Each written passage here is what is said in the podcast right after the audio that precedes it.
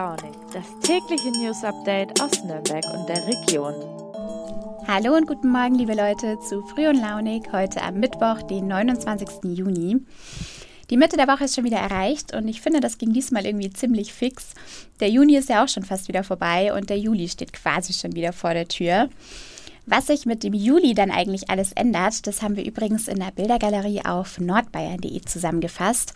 Lest da gerne mal rein, dann seid ihr nämlich schon mal vorbereitet.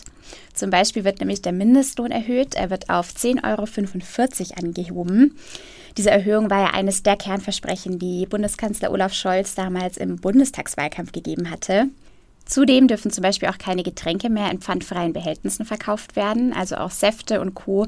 müssen mit dem Pfandlogo versehen werden und nur noch Milch in Kunststoffflaschen ist weiterhin vom Pfand ausgenommen.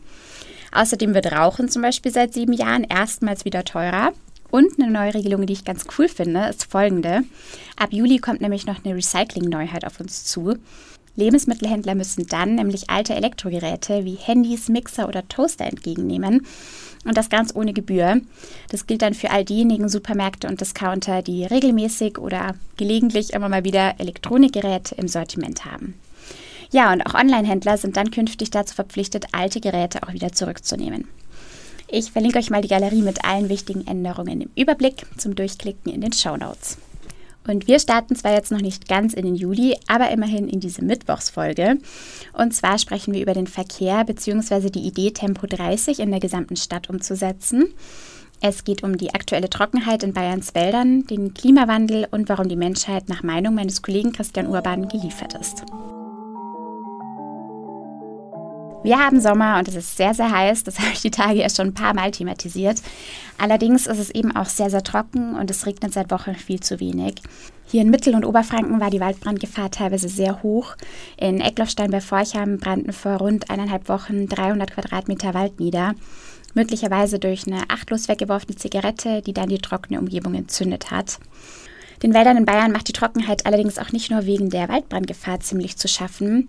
Vor allem die Region nördlich der Donau ist ja dürre geplagt und wenn die Witterung weiter so trocken und heiß bleibt, dann befürchten Experten ähnliche Trockenschäden wie 2018 und 2019.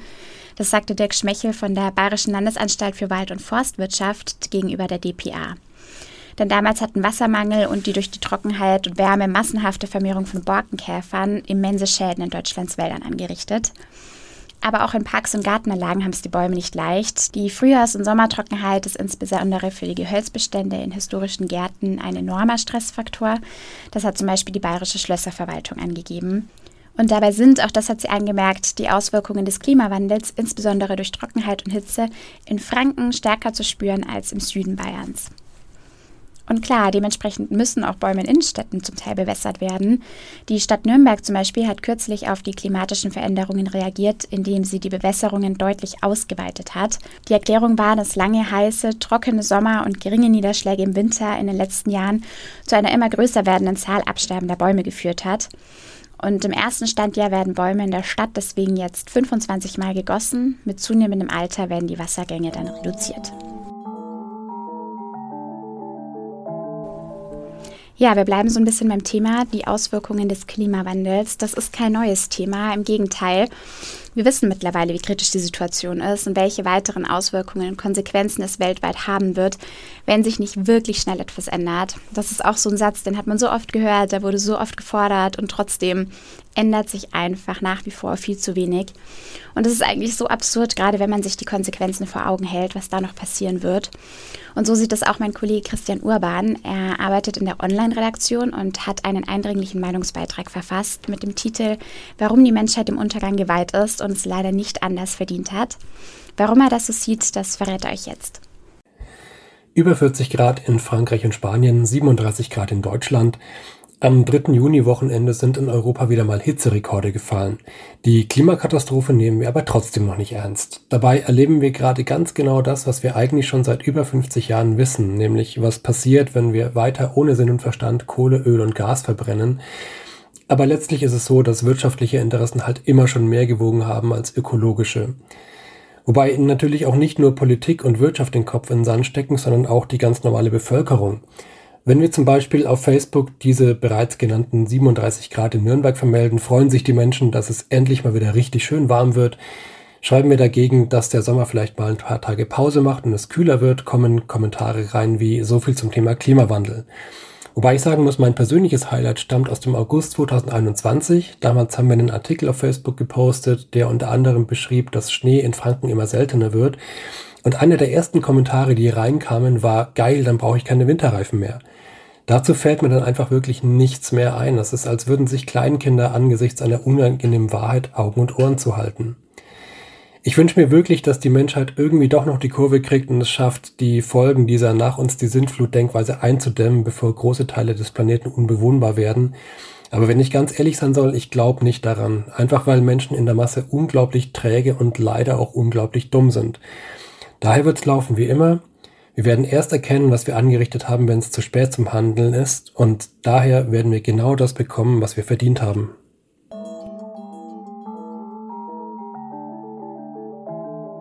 Lasst uns zum Schluss mal wieder über den lieben Verkehr reden. Vor rund eineinhalb Wochen hat in Nürnberg das Stadtradeln begonnen.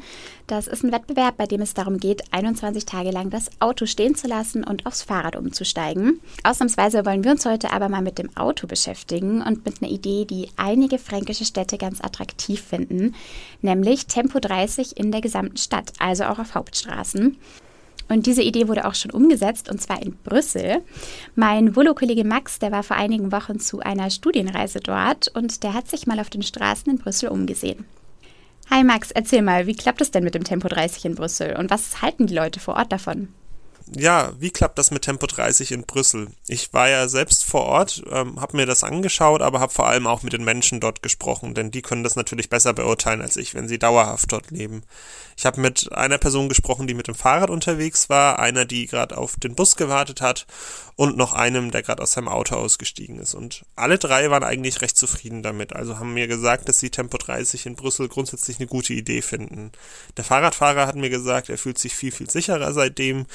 Die Frau an der Bushaltestelle hat auch zum Beispiel gesagt, dass es zuvor an Fußgängerüberwegen immer recht gefährlich war, wenn die Autos so schnell kamen. Und ja, wie gesagt, auch der Autofahrer fand das jetzt nicht verkehrt. Er hat nur angemerkt, er würde sich wünschen, dass sich alle Verkehrsteilnehmer an diese Regeln halten. Also auch zum Beispiel Leute, die mit dem Fahrrad unterwegs sind. Okay, das angestrebte Ziel in Brüssel ist die Vision Zero. Was ist denn das und wie realistisch ist das überhaupt? Vision Zero bedeutet, die Zahl der Verkehrstoten und auch Schwerverletzten auf Null zu reduzieren. Das haben sich inzwischen einige europäische Städte als Ziel gesetzt. Auch in Deutschland wird das immer wichtiger. Und es ist nicht unrealistisch, würde ich sagen. Also zum Beispiel Brüssel gibt an, im ersten Jahr mit Tempo 30 die Zahl der Verkehrstoten halbiert zu haben. Da ist natürlich noch ein Weg vor sich, das sagen auch die entsprechenden Vertreterinnen von der Regierung. Aber ähm, ja, das kann ja noch werden. Okay, das klingt auf jeden Fall spannend. Und auch einige fränkische Städte, die finden die Idee von Tempo 30 in der gesamten Stadt ja ganz gut und sind auch schon aktiv geworden.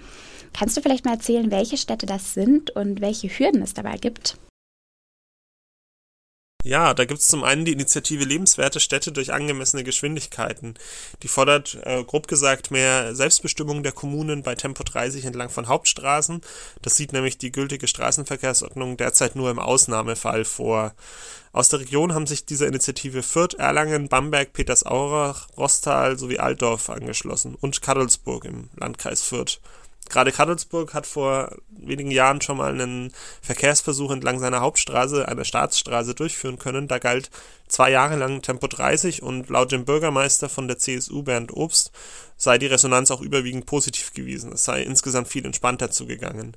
Weil aber, wie schon gesagt, die Straßenverkehrsordnung Tempo 30 an Hauptstraßen nur gut begründet und äh, als Ausnahme zulässt, ähm, konnte dieser Versuch nicht verstetigt werden. Es gibt aber auch jenseits dieser Initiative lebenswerte Städte Aktivitäten auf kommunaler Ebene für mehr Tempo 30. Zum Beispiel Adelsdorf im Landkreis Erlangen-Höchstadt. Dort möchte der Bürgermeister Carsten Fischkal gerne mehr Tempo 30 an Gefahren stellen. Wobei dieser sich zum Beispiel explizit gegen ein Tempo 30, generelles Tempo 30 Limit äh, innerorts ausspricht. Ja, da ist also einiges in Bewegung. Vielen Dank dir, Max. Wenn ihr übrigens noch mehr zu dem Thema wissen wollt, dann guckt auf jeden Fall mal in den Show Notes vorbei. Ich verlinke euch dort Max Text, der ist nämlich sehr detailliert. Dann könnt ihr gerne nochmal nachlesen, wenn ihr mögt. Und um nochmal auf das Thema Stadtradeln zurückzukommen, da können alle Interessierten mitmachen. Auch wenn das Stadtradeln schon offiziell begonnen hat, kann man sich da noch registrieren und Kilometer für seine Kommune sammeln. Also einfach online anmelden unter stadtradeln.de-nürnberg. Ich verlinke euch das auch mal unten. Und am Samstag, den 9. Juli, findet im Zuge des Events dann auch ein Mobilitätsflohmarkt in Nürnberg-Schweinau statt. Also falls ihr ein neues Fahrrad wollt oder einfach ein altes abgeben könnt, dann ist das eure Chance. Und so schnell ist auch die Mittwochsfolge schon wieder um. Habt einen schönen Tag heute, genießt die Sonne, wenn ihr könnt und wir hören uns dann morgen wieder. Bis dahin und macht's gut.